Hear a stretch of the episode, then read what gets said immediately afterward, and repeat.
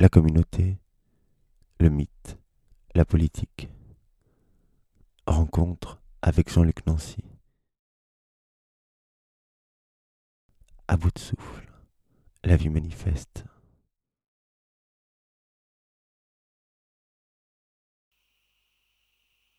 Vous devriez ne pas la connaître.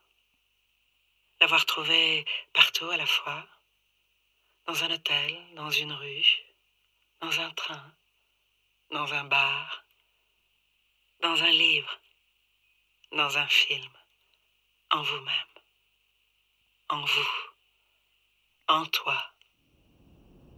Au hasard de ton sexe dressé dans la nuit qui appelle où se mettre, où se débarrasser des pleurs qui le remplissent. Vous pourriez l'avoir payé. Vous auriez dit, il faudrait venir chaque nuit pendant plusieurs jours. Elle vous aurait regardé longtemps. Et puis elle vous aurait dit que dans ce cas, c'était cher. Et puis elle demande, vous voulez quoi? Vous dites que vous voulez essayer, tenter la chose, tenter connaître ça, vous habituer à ça, à ce corps, à ces seins, à ce parfum, à la beauté, à ce danger de mise au monde d'enfant que représente ce corps, à cette forme imberbe sans accident musculaire ni de force, à ce visage, à cette peau nue, à cette coïncidence entre cette peau et la vie qu'elle recouvre. Vous lui dites que vous voulez essayer. Essayer plusieurs jours peut-être. Peut-être plusieurs semaines. Peut-être même pendant toute votre vie. Elle demande. Essayez quoi? Vous dites d'aimer.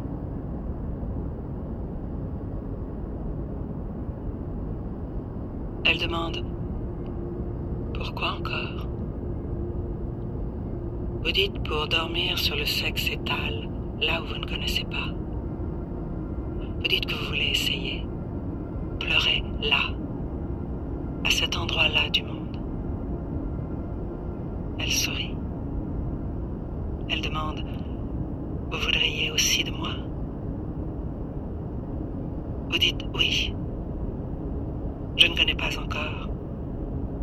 Je voudrais pénétrer là aussi. Et aussi violemment que j'ai l'habitude. On dit que ça résiste plus encore, que c'est un velours qui résiste plus encore que le vide. Elle dit qu'elle n'a pas d'avis, qu'elle ne peut pas savoir.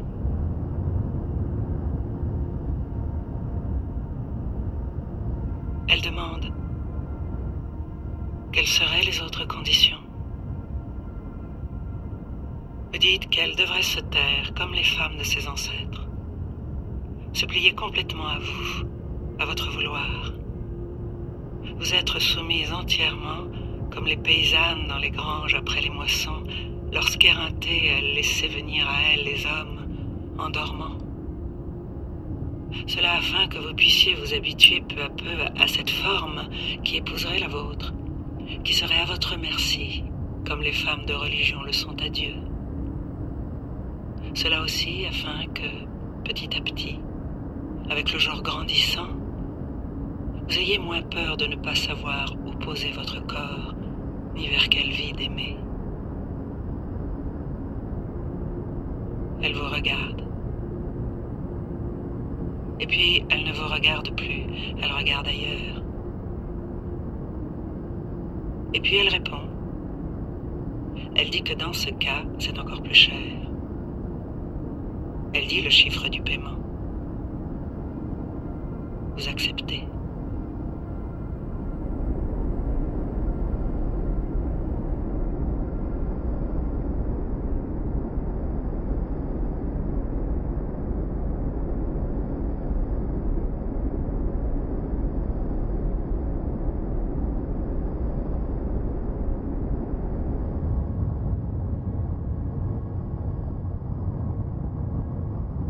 Entretien avec Jean-Luc Nancy. Première partie.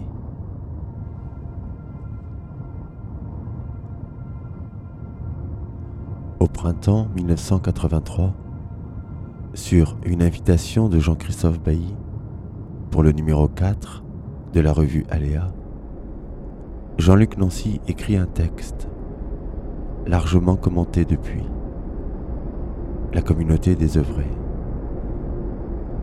Quelques mois plus tard, Maurice Blanchot publie aux éditions de Minuit une réponse à la communauté des œuvrés sous le titre La communauté inavouable.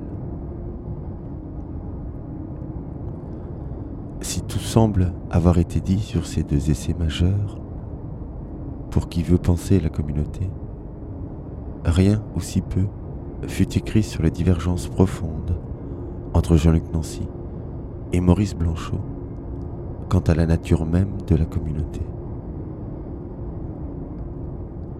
Comment expliquer ce long silence? Et quel est au fond ce désaccord jamais mis au jour? Ce sont les questions auxquelles Jean-Luc Nancy a bien voulu esquisser des réponses. Nous l'en remercions. Et si c'est à Jean-Luc Nancy que nous avons posé ces deux questions, c'est parce qu'il a ouvert lui-même le débat. Dans une note au texte, Maurice Blanchot, Passion politique, publié en 2011 aux éditions Galilée.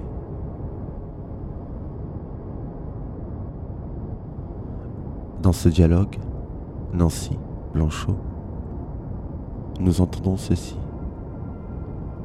Désœuvrement en rapport à l'œuvre, désœuvrement venant de l'œuvre pour Blanchot, désœuvrement en ce sens exact où elle n'a jamais réussi à faire œuvre et ne peut y parvenir pour Nancy. La différence est de taille, car si le désœuvrement vient de l'œuvre, rien n'interdit au désœuvrement de retourner à l'œuvre là où pour Jean-Luc Nancy, la communauté comme œuvre est la destruction même de la communauté. L'œuvre, l'unité, vécue comme une perte, est le puissant mythe de désir de communauté, comme volonté d'œuvre, détruisant par la même toute communauté.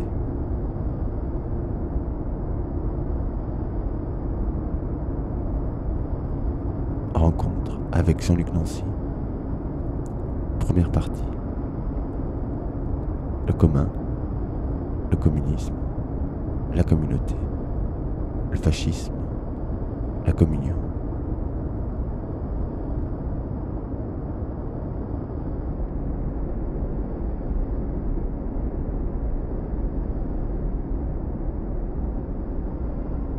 Pour nous, euh, euh, votre, euh, vos écrits ont en correspondance, d'une certaine manière, euh, avec ces deux noms que sont euh, Georges Bataille et, et Maurice Blanchot.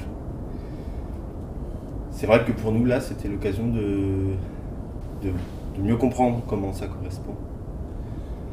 Euh, D'autant plus que dans ce petit livre, ce petit texte que vous avez publié qui accompagne la publication de la lettre de Mhm. Maurice Blanchot, vous précisez ce point, point indifférent, un différent fort, vous dites, sérieux en tout cas, euh, entre vous et Maurice Blanchot autour de la nature du mot de communauté, ou de la nature de la communauté. Et euh, du coup, nous avons relu euh, ce premier texte, La communauté des œuvrés, puis nous avons relu euh, La communauté inavouable, puis euh, de la communauté inavouable, euh, nous avons lu La communauté affrontée. Tout est parti de, la communauté des ouvriers, mais qui elle-même est partie de, comme je le dis d'ailleurs, je crois, dans, peut-être dans le livre quelque part, c'est parti de, de Bailly, donnant comme sujet de, de, numéro de revue la communauté et le nombre. C'est vraiment Bailly qui a, qui a semé la graine. Mm. Parce que je.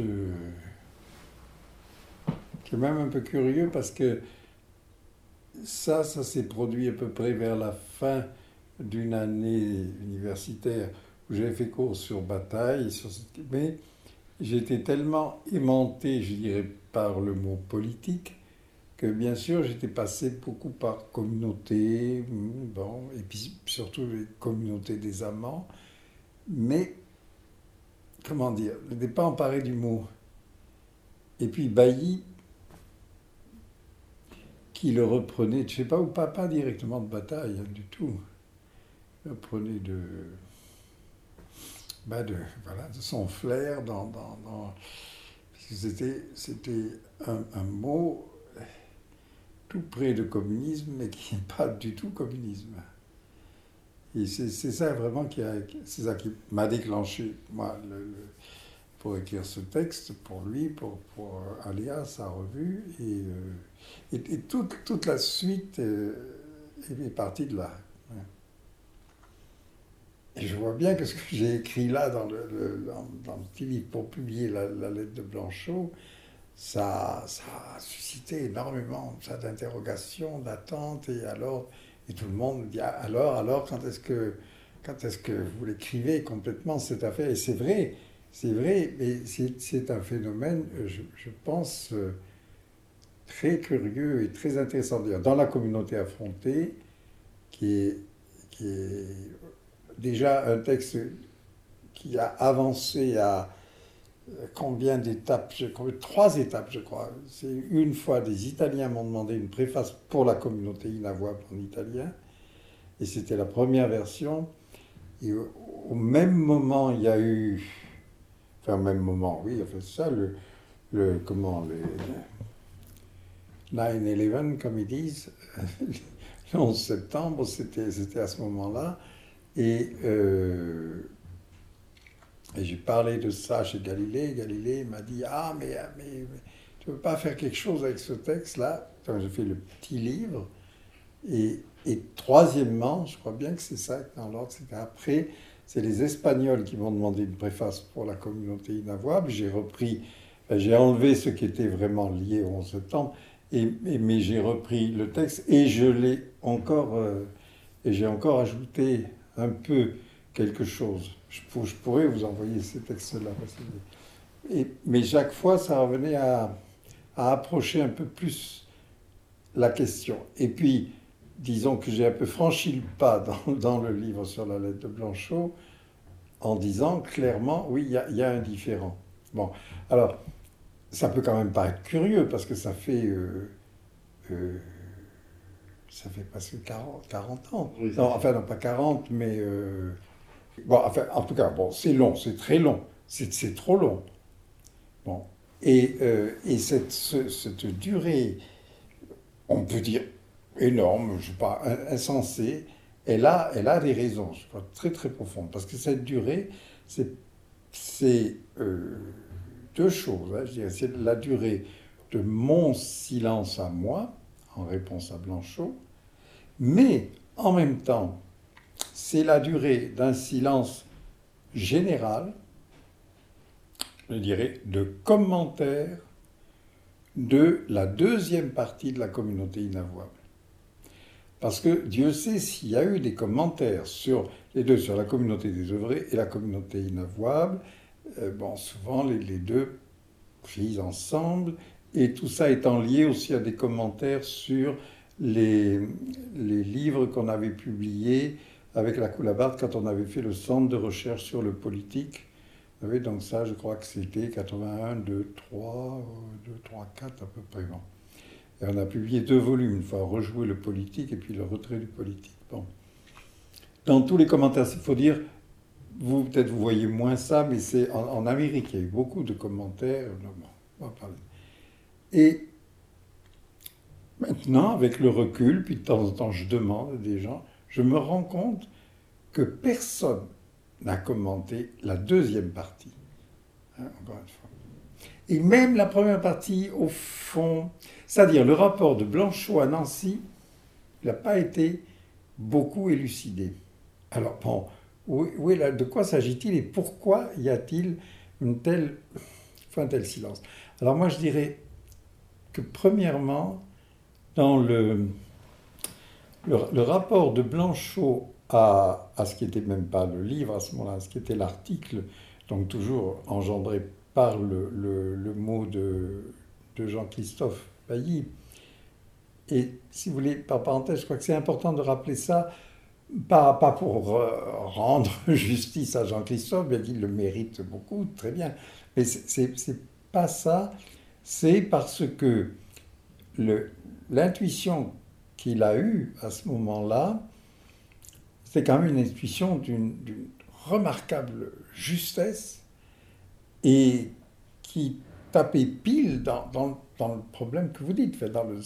Il, disait la communauté, virgule, le nombre. Dans cette juxtaposition brutale résumait bien quelque chose qui était aussi bien résumé par le, la couverture de Aléa, que peut-être vous n'avez jamais vu. je ne sais pas où je l'ai, mais sur la, sur la couverture de la revue, sur ce numéro, il y avait euh, euh, l'image d'un détail de tableau qui est de, de Tiepolo, je crois, qui s'appelle Le Nouveau Monde. Et ce sont des gens sur un quai, euh, donc au 18e, ça, qui, qui attendent, qui regardent au loin, tous de dos. Donc c'est une foule, mais assez serrée, et donc on voit leur tête par derrière, et euh, un peu en gros plan, enfin le détail qu'a pris Jean-Christophe. Et il regarde, il regarde, on sait pas, regarde quelque chose qui doit venir. Et la quatrième de couverture, au contraire, c'est une photo d'hélicoptère, je pense, ou de petit avion bas, de la plage de Miami. Et à, je sais pas quoi, au milieu du mois d'août, bourré de. Comme, comme, je crois que moi, je n'ai même jamais été sur une plage euh, comme ça, jamais été à Miami. bon. Alors, vous voyez, le, le, le, contraste a été très, très bien. Les gens à Miami, ils attendent rien, ils sont là, ils sont au soleil et ils sont pris euh, en surplomb comme ça. Et les autres, au contraire, ils sont groupés et, ils sont groupés pour quelque chose, ils attendent quelque chose. Donc c'était très très bien et, ce que, Jean-Christophe lançait avec ça, c'était euh, c'était vraiment bon. On est dans le nombre, c'est-à-dire dans la dispersion, dans, pas d'ensemble, ou dans l'ensemble comme, comme addition, juxtaposition, et vient de disparaître ou est en train de, de finir de disparaître, je dirais, le mot communisme qui avait porté exactement le contraire de ça. C'est pour ça que pour, pour, pour, moi, tout ça se relie aussi à, eh bien, à la question du communisme je ne peux pas dire telle qu'elle a été réactivée là, ces deux dernières années par Badiou et Zizek, parce que, euh, je, parce que eux, chacun, de manière différente, mais enfin ils sont très associés là-dedans, euh, ils entendent par là quand même quelque chose euh, qui, précisément, on pourrait revenir après, qui a tout de suite une, forme politique. Bon. Mais en même temps, moi je suis entièrement d'accord avec eux D'ailleurs, un jour, Badiou avait dit que j'étais le dernier communiste. Euh, pour, pour dire, en effet, il faut s'occuper du mot communisme. Et là, j'ai écrit deux, deux, textes pour ça. Un dans leur recueil, là, sur le communisme, que Surya a publié. Et puis un autre que peut-être lui, vous ne connaissez pas, qui est dans la revue euh, actuelle Marx. Ouais, il faudra, je pense, c'est un texte qui s'appelle Le commun, le moins commun. Et il je, je, pourrais vous l'envoyer aussi. Bon, alors, donc, question du La communauté, c'est ce qui est venu à la place vide, euh, vidée, si on veut, par le mot communisme. Bon, maintenant, nous savons aussi, je dirais premièrement, que le mot communisme, il n'avait jamais rempli sa place, en quelque sorte. Hein bon, c'est pas la peine de refaire le topo, on le connaît. mais je crois qu'il faut dire deuxièmement, ce qui est peut-être encore plus, c'est que le mot communisme lui-même, il est arrivé dans l'histoire il y a quand même déjà un bon moment, et, euh, nettement avant Marx, précisément sûrement pour la même raison.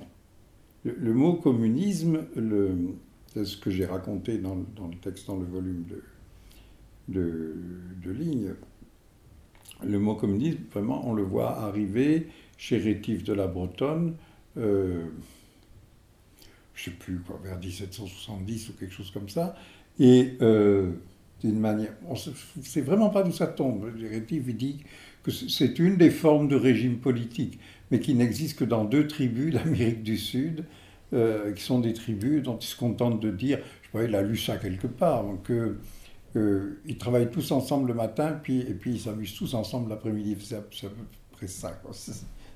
Bon.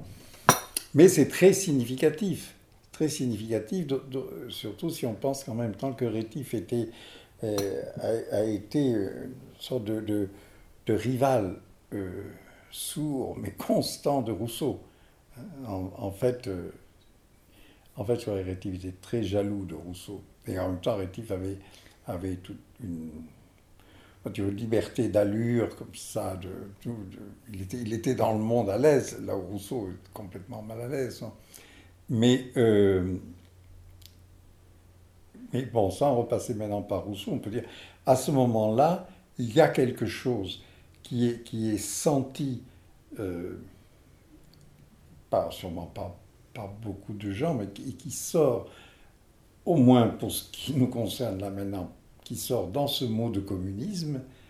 Euh, et ce qui est senti, c'est que oui, alors comment faut-il l'appeler que le, que le, commun, la communauté, l'être ensemble, euh, bon, manque ou ne, ne, marche plus, que quelque chose ne marche plus.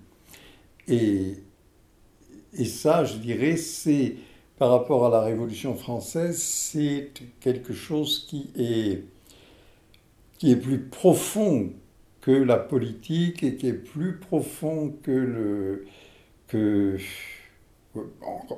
non seulement que la politique, mais bien plus profond alors que, que la question de la monarchie, par exemple. Parce que justement, si le, commun manque, c'est que la monarchie ne fait pas ce qu'elle est censée faire. Euh, je crois que ça, nous, on ne se rend pas compte, mais c'est une chose qui est très très difficile à travailler. Ben, Bataille a essayé, ben, beaucoup de difficultés, mais c'est ce dont on ne se rend pas compte, donc c'est comment la monarchie, et la monarchie française, absolue, a pu assurer quelque chose du commun. Puis, pas seulement elle, mais dans toutes les monarchies ou principautés, etc. Puis il y a un moment, un moment que je pense on peut, on peut déjà dater de, Louis XIV. Bon, ça, ça se casse, ça se transforme. Pourquoi? Parce qu'en même temps que Louis XIV, grâce à Louis XIV, ou par sa faute, il y a, euh, il y a, il y a tout. Il y a l'administration de l'État moderne. Il y a Colbert, il y a Louvois, il y a... Alors, donc ça, c'est très important. Et de ce moment-là jusqu'à nous, jusqu'à nous dans l'effondrement de ce qui s'était appelé communisme, mais qui s'était appelé communisme quand même pour ces raisons-là. Hein. Je veux dire que chez, chez, Marx, euh, on, le fait pratiquement jamais. Quand, quand, on lit Marx, on s'occupe de l'analyse du capital et tout. Et bon, bien sûr, c'est évidemment le plus important, le plus visible. Mais n'empêche que chez Marx, il, y a, il y a beaucoup, beaucoup de choses sur ce que ce qu'ont été les communautés primitives telles qu'ils se les représentent. Hein. Bon, c'est peut-être euh, complètement faux, mais ça, ça fait rien. Il y a, donc il y a la communauté asiatique, la communauté euh, romaine et la communauté... Non, oui, oui, et la communauté germanique. Et, et il y a, je dirais même encore plus, il y a tout ce qui marque chez Marx le sentiment de, de la communauté. Euh, par exemple, chez les ouvriers, je ne sais pas si vous vous rappelez cette page plus où elle est là, où il dit quand, quand on, on voit les ouvriers sortir du cabaret après avoir bu, après une journée de travail, puis ils sont allés boire, et eux assemblés comme ça, et qu'on voit sur leur visage quelque chose, je ne sais plus quels sont ces mots, mais en fait ça veut dire quelque chose d'extrêmement humain, et, et d'une solidarité entre eux, pour pas dire une fraternité. Bon. Euh, c'est très très sensible que, que, ce, que Marx, je dirais même, même Marx lui-même, comme individu comme ça, de, de la bourgeoisie, ce qu'il ressent comme un lien possible, mais, euh, mais d'abord qui n'appartient même pas à sa classe, et, et qui est et qui dans la classe ouvrière euh, n'a lieu que un peu comme Bataille le dira aussi beaucoup plus tard, n'a lieu qu'autour du verre de vin. Vous savez, il y a des pages là comme ça, l'ouvrier, le verre de vin, l'ivresse. bon. L'ivresse et tout ça, ça communique aussi avec la fête. Bon, alors, tout ça pour dire que lorsque, euh, que lorsque Jean-Christophe a lancé le mot communauté, euh, il, touche, il touchait à, à l'État, euh, peu près en 80, de, ce même problème. De ce problème qui est resté le même, on pourrait dire parce que ce qui s'est appelé communisme euh, n'en a rien résolu du tout. Euh, mais il faudrait, il faudrait sûrement dire plus, parce qu'il faudrait dire que ce qui s'est appelé communisme a bien sûr drainé des énergies qui étaient animées par, euh, ben, par, le, par l'inquiétude et le désir de ce dont on parle, mais en même temps, euh, c'est pas. Voilà, ça c'est toujours la question extrêmement difficile. Où, qui, par qui, comment y a-t-il eu trahison du communisme hein Euh, Peut-être c'est déjà chez, Marx ou, bon, peut-être qu'il y a toujours eu trahison, ou alors, ou alors c'est seulement, euh, c'est même pas Lénine, c'est seulement le méchant Staline. Bon, vous savez bien, on n'arrête pas de jouer de cet accordéon-là, et je crois qu'il y a cet accordéon parce que, en fait, le mot communisme est, jamais arrivé à savoir ce qu'il voulait, parce qu'il disait, même chez Marx, puisque, bon, pour Marx, ça voulait dire essentiellement quand même le, euh, le travail libre, le dégagement du salariat, de l'exploitation et de l'aliénation. Bon. Seulement ça, ça allait pour lui de pair avec la confiance dans ce qu'il appelait la... euh, comment il faut traduire Historische Leistung des Kapitals, la... euh, c'est pas tout à fait la mission, c'est Une Leistung, c'est une prestation, c'est la prestation historique du capital. Et le capital, qu'est-ce qu'il fait pour Marx? Eh bien, il, porte euh, la technique à un point où elle va elle-même contribuer à libérer le travail et, l'aliénation. Et c'est à ce point-là qu'il suffit d'un d'un coup de pouce pour que, euh, révolutionnaire, pour que voilà, qu'on passe dans la distribution de tout à tous, etc. Alors, le, euh,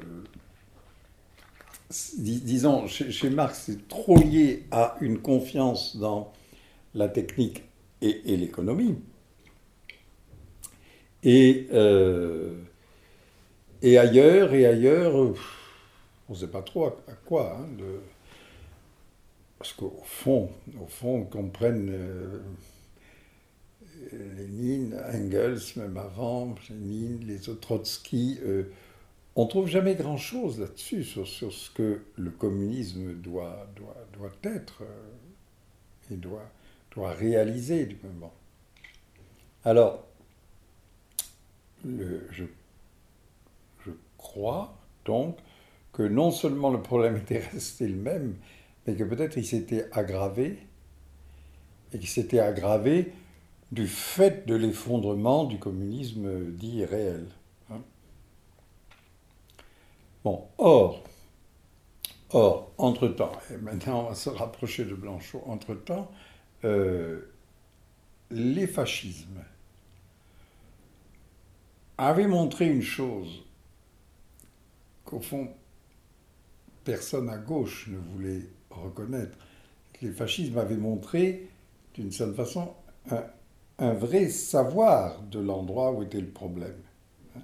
C'est-à-dire justement de l'endroit, communauté, euh, communion, hein, communiel, etc.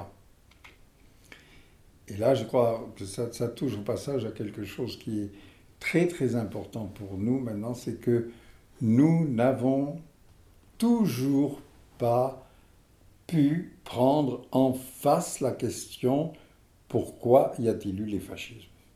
Il y a eu les fascismes parce que la démocratie euh, était complètement décomposée.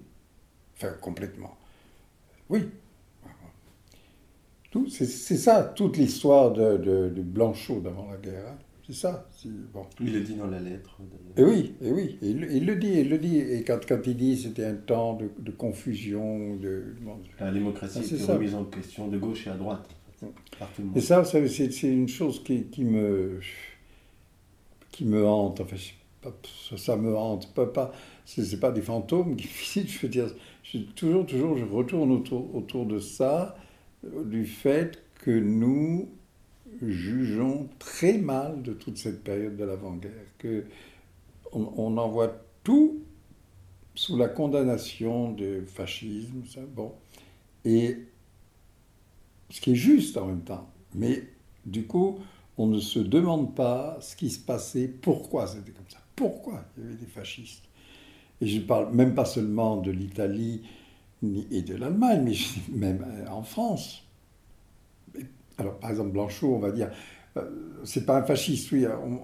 là aussi, on perd des temps infinis pour décortiquer des choses qui sont justes. Hein. C'est juste, c'est juste que Blanchot, c'était euh, un aristocrate, euh, tendance monarchiste, euh, très vieille France, très, et puis alors euh, très revendication, spiritualité, en plus occidentale, hein, ce que j'ai vraiment découvert en fait en, écrivant pour ce petit livre là, c'est un ami indien, bien sûr, qui, m'a envoyé au moins un des textes sur Gandhi que je ne connaissais pas qui sont quand même d'une violence extraordinaire de la part de Blanchot. Bon, alors, donc, là-dessus, si je reviens maintenant à mon, premier texte et puis la réponse de Blanchot. Moi, je, je, travaille Bataille et je constate quoi que Bataille, lui, en arrivant dans ce problème, il comprend qu'il y a quelque chose qui est, que le fascisme a, a senti. Quelque chose, euh, bon, pour le dire d'un mot, quelque chose qui est de l'ordre affectif, ou qui est de l'ordre des énergies, disons, affectives. Parce qu'affectif, ça fait toujours un peu tout de suite euh, un peu mièvre, un peu trop seulement amoureux. Là, Bataille comprend qu'il y a une question d'énergie là à laquelle aucune analyse, ni économique, ni politique seule, ne peut, ne peut faire justice. Il comprend ça, et, euh, mais il aboutit en fait à l'impossibilité euh, de devenir un fasciste. Parce, parce qu'il parce voit, voit en même temps que la vérité est une, est une, comédie grotesque, etc. Et à l'impossibilité euh, symétrique de, de faire la seule chose qu'il qu'il arrivait à, à, penser comme tout, complètement apparemment opposé au fascisme, c'est l'idée du sacrifice, euh, et donc le sacrifice lui-même, alors vraiment fondateur de, de communauté. Et donc il se retire et il dit il n'y a pas de communauté. Euh, politique, et il y a la communauté des amants, et de l'autre côté, il y a la communauté de ceux qui n'ont pas de communauté. Donc c'est là quand même dans cette expression que, que se trouve alors le, pour le coup l'amorce extrêmement forte par bataille de toute la série hein, dont vous parliez, parce que communauté des œuvrés, moi je le fais directement à partir de là. Hein. Bon. Euh. Donc, moi je propose de dire, euh, il y a communauté, mais ce qui, euh, ce qui, ce la casse d'emblée, la dénature complètement, c'est euh, de vouloir qu'elle devienne elle-même une œuvre. Alors, en, prenant le désœuvrement de Blanchot. Donc, et je dirais, parce que c'est après, c'est ça le fil, je crois qu'il faut bien voir, que à partir de là, tous, beaucoup de choses se sont jouées autour de cette question de, l'œuvre. C'est-à-dire, parce que l'œuvre, la communauté comme œuvre, la, communauté se voulant se constituer elle-même comme œuvre, c'est quelque chose qui, euh, qui avait des antécédents par rapport au fascisme. C'est déjà quelque chose chez Rousseau. Et peut-être qu'on pourrait montrer, ça je ne sais pas, on pourrait montrer peut-être en remontant en avant de Rousseau qu'à travers euh, Hobbes euh, et et Baudin, bien sûr, dans la théorie de la souveraineté, et Machiavel, il y a comme ça des, linéaments de cette auto-constitution de la communauté, mais alors de la communauté se comprenant elle-même tout de suite immédiatement comme entité politique, et donc comme nation, État-nation, et, mais et se produisant elle-même, ce qui est, ce qui est au fond un peu le, le, fond de la, de la souveraineté de Baudin, c'est-à-dire que la souveraineté, c'est la théorie de la puissance qui est supérieure à toute autre puissance. Ça, je ne sais pas par hasard que c'est un mot qui revient ensuite chez Bataille euh, avec l'insistance que vous savez, pour, pour dire que c'est rien. Euh, la souveraineté, elle implique que la République, c'est le nom que lui donne Baudin, que la République, elle se fait d'elle-même, se fonde d'elle-même. Et euh, comme d'ailleurs la nation, comme le, oui, comme à la Révolution française, le peuple français se fait de lui-même, comme, mais ce point de vue-là, il n'y a pas de différence, si on veut, avec l'indépendance américaine. Euh, et avec toutes les indépendances et tous les, nationalismes. Le, l'Italie, l'Italie de, de Garibaldi et de, de, l'indépendance, elle avait comme mot d'ordre l'Italia farà sé. Hein, L'Italie se fera d'elle-même. Non. Alors, Blanchot, bon, moi j'arrive à quoi? J'arrive à dire quelque chose dont je, évidemment, je suis bien prêt à reconnaître que ça ne résout pas grand-chose.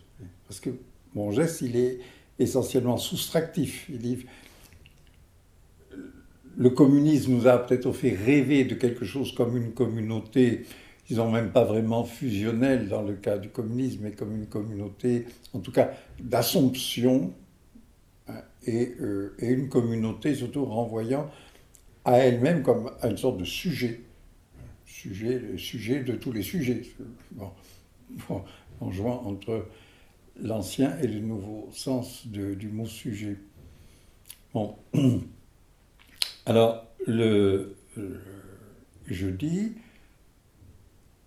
cette communauté-là, voilà, c'est ce qui a sombré euh, dans, les totalitarismes.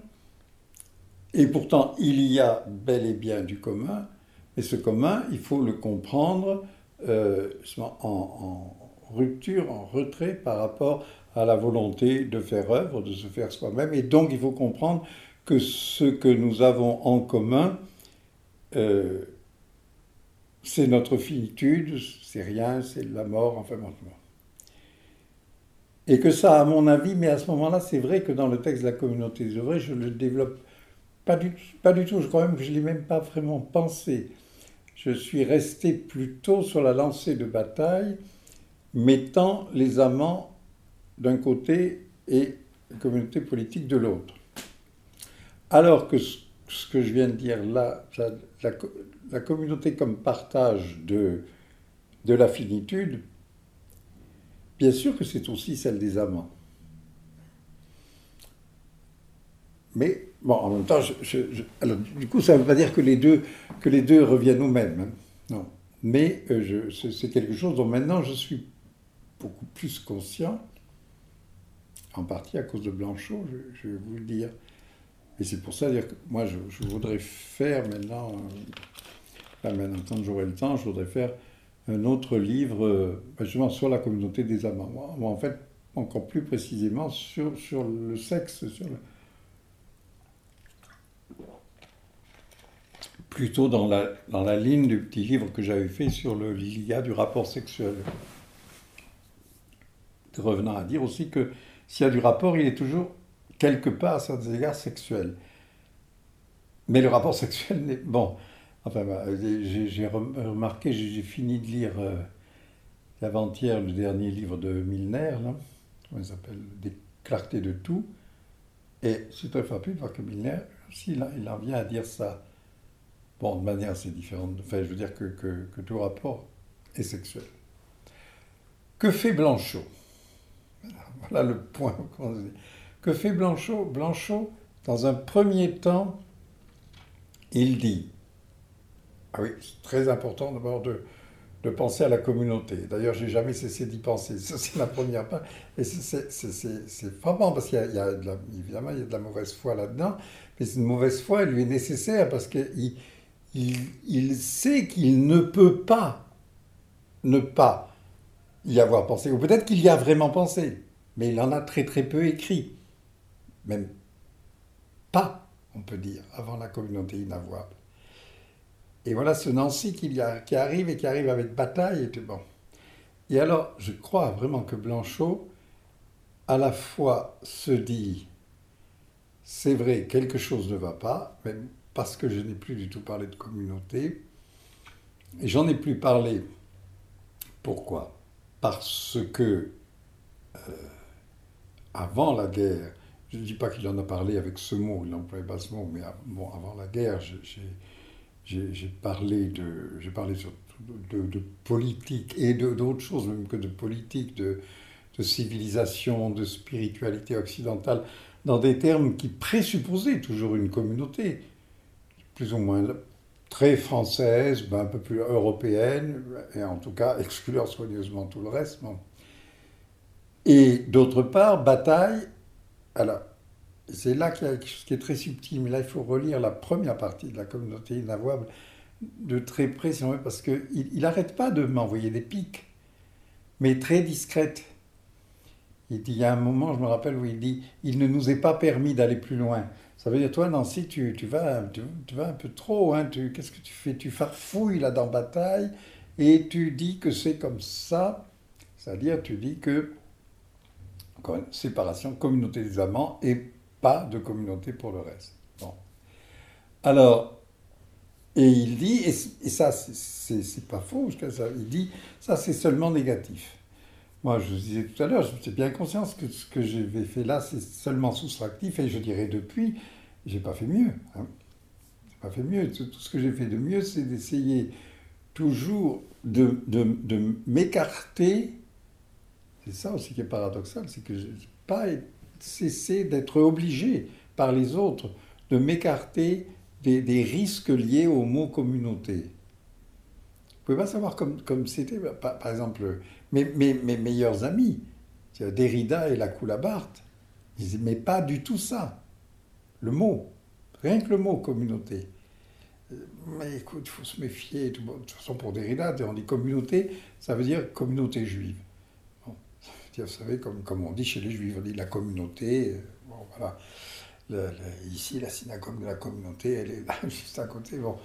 Et, c'est fou comme ça. Et pour euh, Philippe Laco, communauté, c'est un mot chrétien.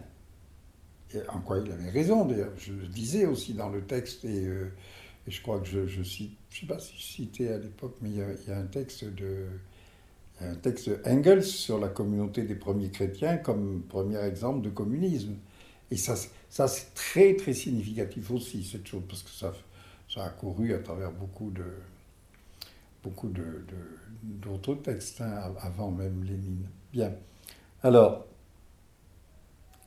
donc Blanchot arrive à ça, il dit ça c'est négatif. Moi je laisse de côté ce que j'ai fait après, ou peut-être il y a d'autres choses qui sont moins, mais laissons ça de côté. Et oui, je voulais dire, je me suis écarté. Dans le vocabulaire, c'est quand même important. Je me suis senti obligé de parler de l'être en commun, puis après de tout réduire à l'être avec. Ce qui est très utile parce qu'il y a derrière, c'est le Mitsein de Heidegger. Mais justement, le Mitsein de Heidegger, c'est stupéfiant de cette façon. C'est la première fois que cette chose-là arrive dans le texte philosophique, et puis elle arrive et elle disparaît aussitôt pratiquement. Bon, là-dessus aussi j'ai écrit. Il y a plusieurs articles comme ça qui sont parus seulement en revue. Bon, mais laissons ça de côté parce que je dirais jusqu'à maintenant ça n'a quand même pas non plus euh, euh,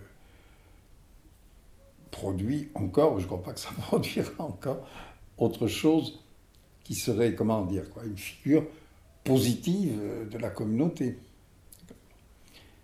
Alors là, Blanchot, il fait sa deuxième partie. Il l'appelle la communauté des amants. Il, a l'extrême, je ne sais pas comment appeler ça, habileté et, presque machiavélisme de mettre en exergue une phrase de Nancy sur l'amour mais qui n'est pas, qui ne vient pas de la communauté des œuvrés, hein, qui vient d'un autre texte. Et, euh, et, cette phrase, cette phrase, je, crois, on peut, la, on peut, cet exergue, on peut le comprendre que quand on a fini le texte, on revient au début. Et encore maintenant, comme ça, je ne suis pas tout à fait capable de, l'expliquer. Parce que je crois que c'est le, l'amour est sans recours.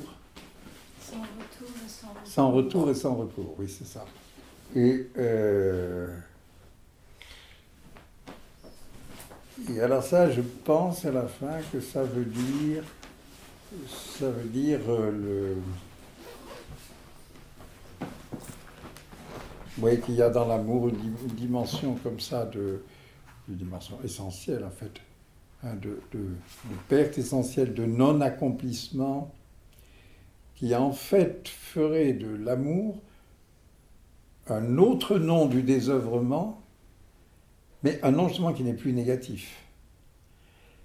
Bon. Or, de quoi est-il question dans, toute la partie là Et avec le récit de, Duras?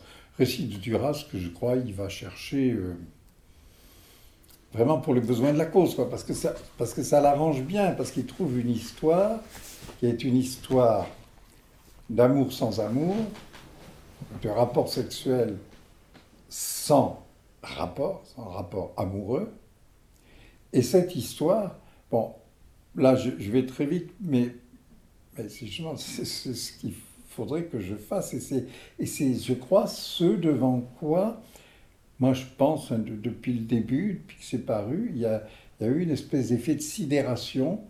Parce que, ou, bien, ou bien les gens, ils ont, ils ont pris ça, ils ben, voilà, c'est comme ça, je sais pas quoi, ils ont dit, ils ont dit bien, bon, mais ils n'ont même pas analysé. Parce que quand même, qu'est-ce que ça dit en raccourci Ça dit que cette histoire, ce rapport entre cet homme et cette femme dans l'histoire de Marguerite Duras, c'est la communion christique. Ça, c'est dit à la fin, très explicitement. La femme est comparée au Christ.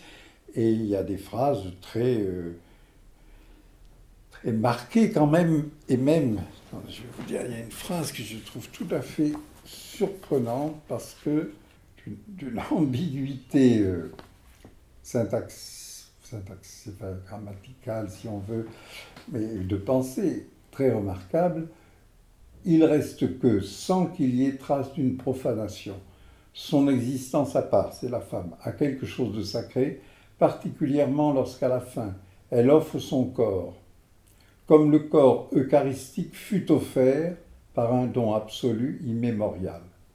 Alors, je dis que fut offert. Fut, c'est un passé simple, ça rapporte un fait. Hmm? Blanchot ne dit pas comme on dit dans la, je sais pas quoi, ou comme la, la, dogme chrétien ou la spiritualité chrétienne dit. Non, dit le corps eucharistique fut offert par un don absolu et immémorial. Et immémorial n'est pas sous la plume de Blanchot un adjectif indifférent. Hein, c'est une charge forte. Et comme si ça ne suffisait pas, euh, c'est suivi d'un rappel des disciples d'Emmaüs. Donc elle disparaît, elle disparaît et puis euh, lui laisse le souvenir d'un amour perdu avant que celui-ci ait pu advenir. Parenthèse, ainsi pour les disciples d'Emmaüs, etc. Donc, moi je, je dis, pour, pour, le moment, vraiment, il me semble que ce que fait Blanchot, c'est de dire à Nancy, bon, mon vieux, tu n'as pas vu, enfin, on se tutoyait pas, vous n'avez pas vu quelque chose, c'est que, cette chose, il ne faut pas oublier, il l'apprend à partir de 68, hein, de, et de l'effervescence dans la rue, 68, etc. Alors, vous n'avez pas vu quelque chose, il y a, il y a bien de la communauté, peut-être, soit dit au passage, mais ça j'ajoute vraiment en passant, peut-être une communauté qui est infrapolitique ou, ou, ou suprapolitique, enfin, qui est en deçà ou au-delà de la politique. Mais il y a ça, il y a, de l'effervescence euh, du commun possible, et ça, c'est. Euh, j'en donne maintenant la figure, j'en prends dans le récit de Duras une, une figure que, que je vais expressément rapporter à cette autre figure euh, prestigieuse et dominante dans, dans, notre tradition européenne, qui est le partage du corps du Christ. donc, une figure qui est une figure de, de don d'amour, mais d'un don d'amour alors, qui se soustrait à la fois à le, en fait, à l'affectivité, au sentiment. Il, il, est bien dit et répété qu'il n'y a pas, d'amour entre cet homme et cette femme, mais en même temps, tout l'amour est de la femme, qui, se donne, euh, qui se donne sans rien attendre, qui se donne et qui disparaît. Et, et ça, alors, c'est pour le moment, disons, c'est la, la fine pointe, si j'ose dire, de mon interprétation, c'est que dans les toutes dernières lignes, vous pourrez voir après, il, il, redit œuvre, œuvre et désœuvrement. Et en fait, je crois, je crois vraiment qu'il me signifie désœuvrer, c'est bien gentil, mais il n'y a pas de désœuvrement sans œuvre. L'œuvre, je viens de vous montrer ce que c'est. Or, là, il faut avoir, vous n'avez pas d'éducation chrétienne, vous ni l'un ni l'autre, mais Blanchot, il en avait une sacrée. Et je vous garantis que pour un catholique, de un protestant aussi, enfin tous les chrétiens, surtout dans de l'âge de Blanchot, avec l'enfance et l'éducation de Blanchot, œuvre ne peut pas manquer dans ce contexte renvoyé à œuvre de chair. Et euh, dans, la, version, je ne sais pas quoi, qui doit dater du XVIIe siècle des Dix Commandements, eh bien, vous avez œuvre de chair ne commettra qu'en mariage seulement. Et œuvre de chair, ça veut dire rapport sexuel, et c'était euh, une expression connue, reçue, et euh, bon, moi-même, enfant, je suis sûr, je, la connais, je ne peux plus dire maintenant si vraiment, mais je, je sais, je sais que c'est quelque chose qui a été posé dans une sorte de conscience comme ça, euh, chrétienne, très traditionnelle. Donc, ce n'est pas essentiel hein, à, la démonstration que je veux faire, mais je ne suis pas peu près sûr que ça joue un rôle. Et donc, ça veut dire, il y a une œuvre de la communauté. Et au fond, cette œuvre, il faut, bien lui donner son nom, que je dirais, Blanchot, garde caché, ben, pour des raisons assez évidentes, c'est le nom de communion parce qu'il dit Eucharistie, euh, mais il ne dit pas communion, alors que vraiment il est tout près de le dire, c'est de ça qu'il s'agit. Alors, quel est le résultat? Le résultat, c'est que, c'est que, oui, il y a un différent, mais en même temps, je ne sais pas quelle est sa profondeur, je ne sais pas jusqu'où il va, et, évidemment, je ne saurais jamais maintenant, mais bon, euh, ou peut-être, mais d'autres, d'autres pourront le dire. Euh, mais le différent se, tient là où, euh, quand même, Blanchot propose une communion. Il, a beau lui enlever les attributs, encore une fois, euh, amoureux, fusionnels, d'une certaine façon, le rapport de cet homme et de cette femme n'est pas fusionnel du tout, mais en même temps, il, désigne bien un moment de, un moment d'union. C'est là, je, dirais que le, c'est là que moi, ça me gêne ou, que je ne suis, pas sûr qu'on puisse se, se, contenter de poser ça comme ça. Et qu'en même temps, je suis extrêmement étonné que des milliers, des millions de gens ont lu ça et personne n'a personne réagi. je ne sais pas si vous, vous en connaissez, je n'ai jamais, vu de, réaction à ça. Euh, et surtout, et ce qui est curieux, surtout pas de la part d'une quantité, surtout je pense encore une fois aux Américains qui, qui, euh, qui ont beaucoup écrit sur ces choses-là et qui étaient très... Les, les, gauchistes américains, enfin les, oui, les gauchistes, les, comment est-ce que... Comment est-ce qu'on dit les, activistes, non, mais les radicaux, voilà.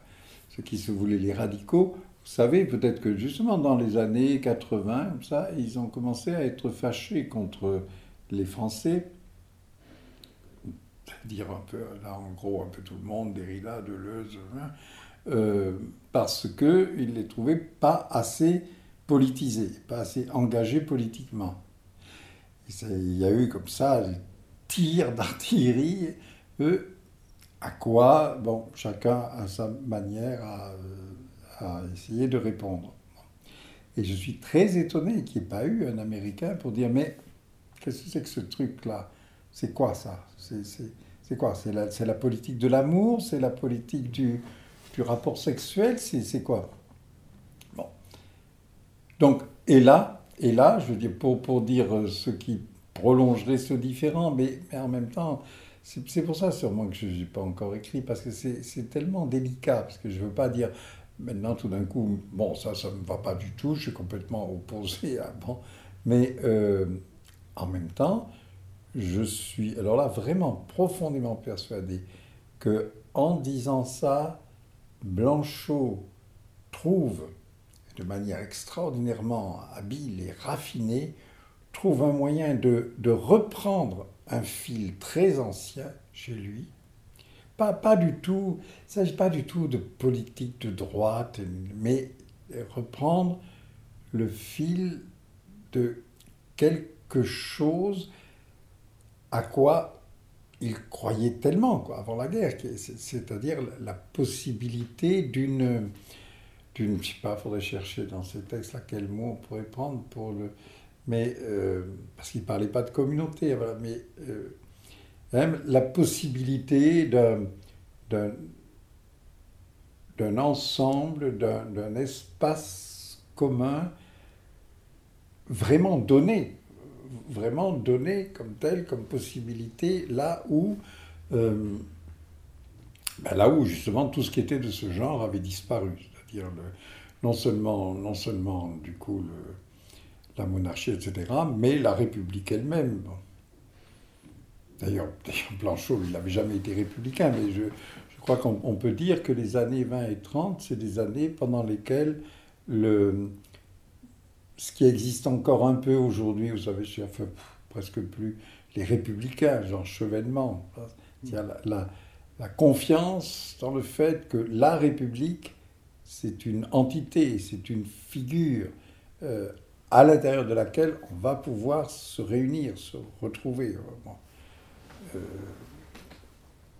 Il y a un philosophe, la Zarka, il y, a, quelques années, il avait même écrit un article pour dire que vraiment ce qui manquait, c'était la République, avec en particulier ses fêtes. Que s'il y avait toujours le bal du 14 juillet, enfin il y en a toujours, mais bon, oui, mais, oui, ben, voilà. Mais qu'est-ce qui, le bal du 14 juillet, c'est quoi? La représentation qu'on a du bal du 14 juillet, qui, est en partie représentation, en partie, oui, ça, a bien eu une certaine réalité. Le bal du 14 juillet, c'est un peu une fête communielle à laquelle tous les gens, au moins d'un quartier, de village, d'une ville, ben, se retrouvent, ils dansent ensemble, et dansent ensemble en l'honneur de la République et de la Révolution. Et, euh, et voilà, c'est pas pas des Saturnales, c'est pas pas une fête sexuelle, mais euh, mais tous les bals sont un peu sexuels, donc c'est aussi un peu sexuel, donc c'est bon, on comprend simplement simplement parce que ce que je ce que je crois, mais c'est pas pas très original de croire ça, c'est que que tout ça, c'est fichu, c'est fichu, c'est que, que la République, c'est fichu, puis c'est pas seulement que c'est fichu, c'est que la République n'a jamais eu lieu, en fait. Elle a cru avoir lieu, elle s'est... Donc l'affaire, je crois, elle se tient là. C'est que Blanchot, il a tenu à, marquer, à développer qu'il y avait une œuvre de la communauté et que c'est seulement par rapport à cette œuvre qu'il pouvait y avoir des œuvrements. Donc d'une certaine façon, la communauté inavouable, c'est un livre qui, qui, se boucle sur lui-même, parce que de là, on peut revenir peut-être à reprendre le désœuvrement de Nancy, mais alors en sachant quand même qu'il vient de l'œuvre. Venant de cette œuvre, il faut bien qu'il y revienne aussi d'une certaine manière. Bon. Donc le, ce que Blanchot, évidemment, ne dit pas du tout, c'est il dit rien de républicain là-dedans. Il ne dit pas du tout qu'on pourrait remplacer le, la messe et la communion de la messe par euh, je ne sais quelle cérémonie euh, sexuelle. Alors bon, évidemment, il ne dit rien de tel, mais bon, c'est cette direction qui, qui l'indique. Alors, moi, je, je, suis, je suis extrêmement méfiant euh, bah, vis-à-vis de ce que ça implique de, communion, de communiel.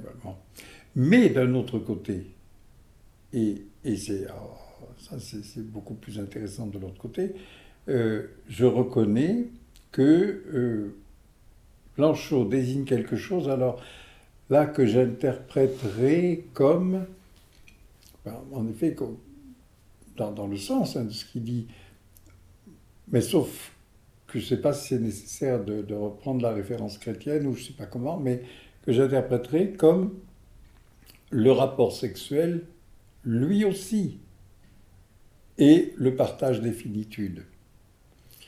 Et, là où Lacan dit il n'y a pas de rapport sexuel, voulant dire il n'y a pas d'accomplissement, d'achèvement, de, c'est-à-dire ce que Bataille n'arrête pas de dire à propos de l'érotisme. Finalement, alors Bataille, Bataille c'est ça, en tout cas lui, il dit toujours, ça c'est une comédie, c'est comme le sacrifice. Finalement, c'est une comédie. la politique aussi, d'ailleurs, mais parce que Bataille pense tout justement sur le fond de ce qui ne serait pas comédie, au fond, ce serait euh, implosion et rassemblement dans une sorte d'identité première. Et c'est là qu'il là se trompe, matériellement. Mais, autrement, ce que Bataille appelle comédie, je dirais, en fait, c'est la condition minimale pour qu'il y ait un rapport. C'est-à-dire qu'il faut qu'il y ait être deux. Si on est tout seul, il n'y a pas de rapport. Donc, voilà. Mais, mais et puisqu'on est deux, on n'est jamais un, on sera jamais un. La question n'est pas d'être un, même si tout le fantasme amoureux de, l'Occident renvoie à l'unité, euh, Tristan et Iseuse, etc., de même que tout le fantasme politique. Bon, alors, voilà. On peut peut-être, enfin, j'aimerais bien essayer oui, de repartir de là. Mais en sachant qu'il reste quelque chose, alors que, que, Blanchot respecte, mais en même temps, il ne l'affronte pas. C'est que l'affectif qu'on a écarté dans toute cette affaire, il est quand même bel et bien là dans le rapport sexuel. Un rapport sexuel comme celui que décrit Duras, c'est justement un rapport, euh, un rapport euh, bon, fictif. La question est de, ce que fait là la fiction. J'entends bien que la fiction de Duras est une fiction que les amants peuvent très bien partager et, nourrir. C'est une sorte de, presque d'extrémité, euh, oui, fictive, fantasmatique, parce que du rapport sexuel, il y, a, plusieurs extrémités. Le rapport sexuel peut aussi bien avoir l'extrémité fantasmatique de la de la dévoration, du meurtre, de euh, de l'ivresse, etc. Euh, ou, du rapport complètement dépassionné, euh, froid, pas amoureux, et qui a, qui a le très grand intérêt de, de, poser la question, alors où est le rapport? Qu'est-ce qui se passe là? Alors, le, ça, je, crois qu'on peut, qu'on peut essayer d'y répondre, que ça veut dire quelque chose. Mais je je ne crois pas pour autant qu'on puisse combler l'intervalle entre euh, rapport sexuel, disons même froid, si on dire comme ça, et rapport, euh, et rapport de la communauté.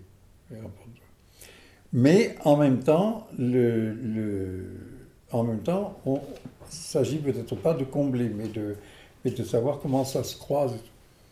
Parce que ça, au moins, ça se rattache pour moi à quelque chose qui est dans la, dans la communauté des œuvrés, et, c'est toujours un motif qui me trotte dans la tête, c'est que j'avais écrit à un moment que les amants, aussi secrets que soit leur amour, même si on prend des, des, amants complètement illégitimes, cachés, etc., euh, ça a à faire aussi avec tous les autres. Parce que les amants sont. Si, des, amants cachés sont cachés en public, mais le fait qu'ils le cachent en public, ça, quelque chose transpire forcément. Puis sans parler de tout le reste, parce que les amants pas cachés, les amants qui sont mariés, qui sont, qui sont en couple, bon, euh, c'est une déclaration extrêmement forte. souvent, je pense à ça, je me dis, c'est drôle, on, vit comme ça, on dit, oui, un tel c'est avec un tel, une telle sort avec un tel, alors bon, oui, ils se marient, etc. Mais tout ça, ce sont, si on y réfléchit une minute, ce sont des déclarations fortement sexuelles. Vous savez, on couche ensemble. On le dit à tout le monde, ça. Et encore une fois, si on ne le dit pas, alors bon, c'est beaucoup, plus subtil, beaucoup plus compliqué, mais ça devient peut-être plus un rapport comme... Euh, celui de la littérature, avec de, ces, canaux secrets par lesquels euh, un texte littéraire communique quelque chose à, à travers la tête d'un lecteur de 2, de 3, de, de, 36 lecteurs, à, des gens à qui euh, il était peut-être pas du tout adressé, ou quelquefois peut-être à des gens qui peuvent même pas lire.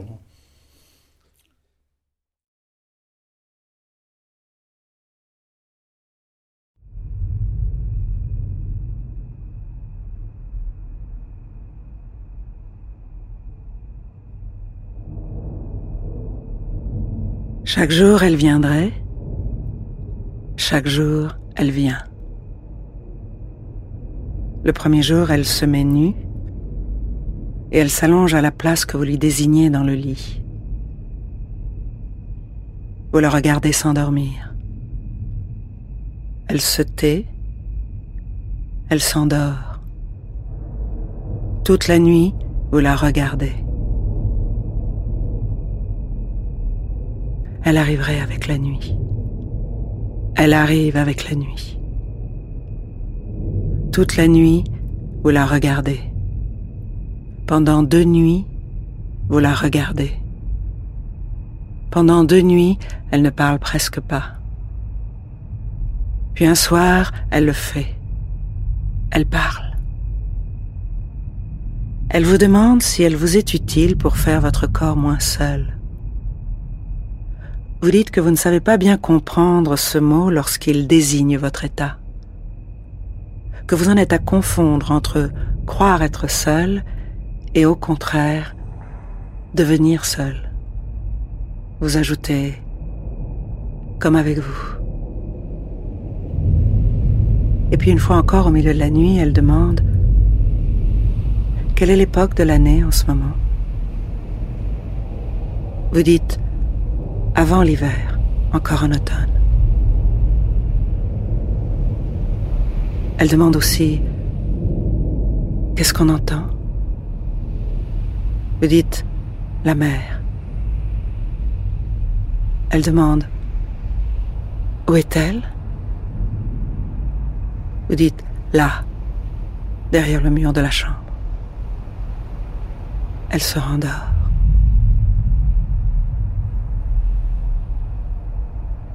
Jeune, elle serait jeune. Dans ses vêtements, dans ses cheveux, il y aurait une odeur qui stagnerait. Vous chercheriez laquelle et vous finiriez par la nommer, comme vous avez le savoir de le faire. Vous diriez une odeur d'héliotrope et de cédra. Elle répond, c'est comme vous voudrez. Un autre soir, vous le faites, comme prévu. Vous dormez le visage dans le haut de ses jambes écartées, contre son sexe, déjà dans l'humidité de son corps, là où elle s'ouvre. Elle vous laisse faire.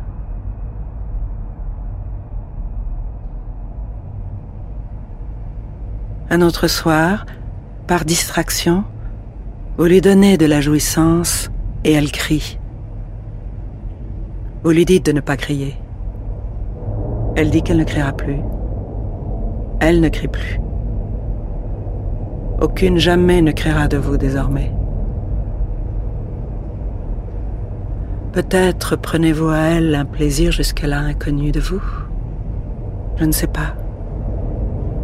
Je ne sais pas non plus si vous percevez le grondement sourd et lointain de sa jouissance à travers sa respiration, à travers ce râle très doux qui va et vient depuis sa bouche jusqu'à l'air du dehors. Je ne le crois pas. Elle ouvre les yeux, elle dit ⁇ Quel bonheur !⁇ Vous mettez la main sur sa bouche pour qu'elle se taise. Vous lui dites qu'on ne dit pas ces choses-là. Elle ferme les yeux. Elle dit qu'elle ne le dira plus. Elle demande si eux, ils en parlent. Vous dites que non. Elle demande de quoi ils parlent. Vous dites qu'ils parlent de tout le reste, qu'ils parlent de tout, sauf de cela. Elle rit. Elle se rendort.